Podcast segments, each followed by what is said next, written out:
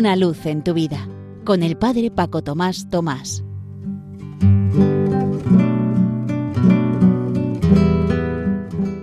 Queridos amigos de Radio María, os saludo muy cordialmente desde la parroquia San José en Las Matas, cerca de Madrid. Continuamos en tiempo pascual y ya hace unos días hemos empezado este mes de mayo, el mes de la Virgen María. Os propongo también para todo este mes una palabra tomada de la Sagrada Escritura para que nos sirva de leitmotiv, de lema, a lo largo de todas nuestras jornadas en este mes. En este caso la tomamos de la liturgia del último día, el día de la visitación de la Virgen María, una de las lecturas que se puede elegir. De Romanos 12, 10. Amaos cordialmente unos a otros, que cada cual estime a los otros más que a sí mismo.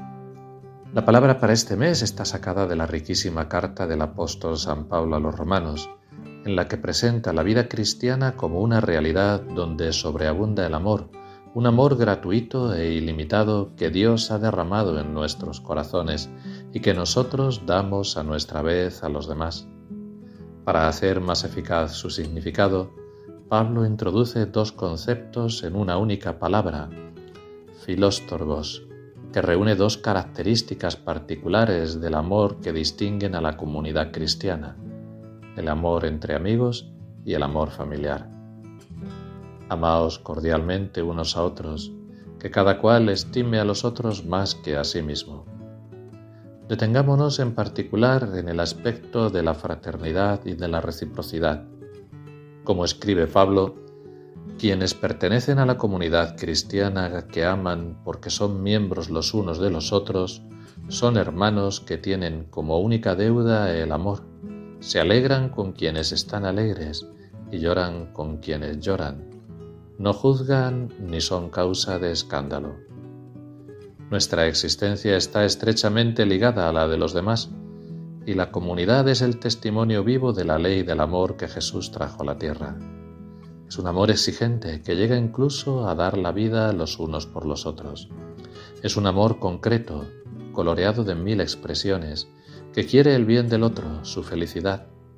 Hace que los hermanos se realicen plenamente, que compitan en apreciar cada uno las cualidades del otro. Es un amor que mira a las necesidades de cada uno, que hace lo que sea para no dejar a nadie atrás que nos hace responsables y activos en el ámbito de la vida social y cultural y en el compromiso político. Mirando a las comunidades del siglo I, vemos que el amor cristiano, que se extendía indistintamente a todos, tenía un nombre. Se lo llamaba Filadelfia. También en griego hemos empleado ahora una palabra, igual que antes, que significa amor fraterno. En la literatura profana de la época este término se usaba para indicar el amor entre hermanos de sangre. Nunca se usaba para indicar a los miembros de una misma sociedad.